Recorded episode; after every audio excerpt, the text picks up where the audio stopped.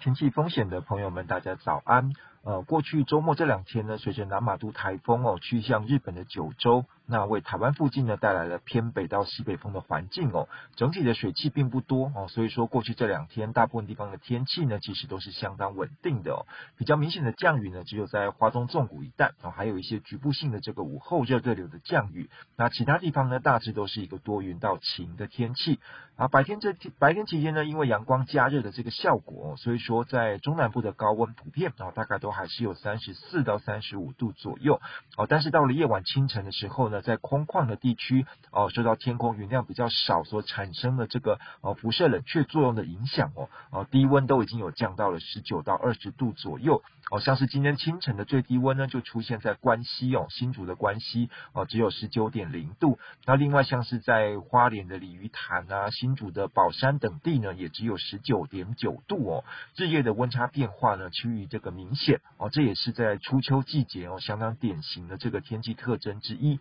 那展望这个礼拜来看的话呢，大致上也都还是一个偏北风为主的环境哦。哦，今天晚上到明天之间呢，因为北方哦，大陆高压前面往南延伸的影响哦，这个偏北风还会再更为增强哦，而且甚至有机会就是一直影响到这个周末哦。虽然说这个北风带来的水汽看起来还是不多哦，但是未来这几天哦，在迎风面地区哦，包括这个桃园以北啊、宜兰花莲等这些地方呢，都是有机会哦，会出现一些局部的这个地形降雨的。那其他地方的话呢，还是一个多云到晴的天气啊。那中南部的山区到了午后哦，因为这个阳光热力作用的关系，还是有可能会有些局部的热对流雷雨哦。所以说要提醒前往哦山区活动的朋友呢，还是要留意一下这个午后的这个天气变化的情况。那温度方面的话呢，因为明天哦偏北风会增强哦，所以说在苗栗以北哦，一直到宜兰一带。哦，白天的高温呢，可能会降到大概只有三十度以下哦。那如果云量更多的话，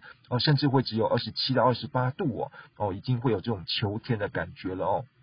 那夜晚清晨的低温呢，则是在二十到二十二度之间。那部分空旷地区呢，实际是有机会降到十九度上下的哦。所以说夜晚到清晨呢，外出的话，可能会需要一件薄外套哦。那至于说苗栗以南一直到花莲、台东这一带，白天的高温还是比较高哦，大概都还是有三十到三十二度。那越往南的话，温度会越高哦。到了南部的话，可能有些地方呢，大概都还是有三十三到三十四度以上的高温。那夜晚清晨的低温呢，则是在二十。十二到二十四度之间，那部分空旷地区的低温呢，也是有机会降到只有二十度上下哦。日夜温差的这个变化其实是蛮大的。那这种温度的变化呢，其实是很容易让人着凉感冒的。所以说提醒呢，早出晚归的朋友可能要记得多添加一些衣物哦，啊，要留意这个身体的健康。那这个礼拜天气最大的变数呢，是来自于目前呢，在菲律宾东方海面还有一些这个热带云簇哦，它后续的这个发展的情况。那部分的预报模式呢，认为可能会有机会在这里面出现新的这个热带扰动哦，并且在周末左右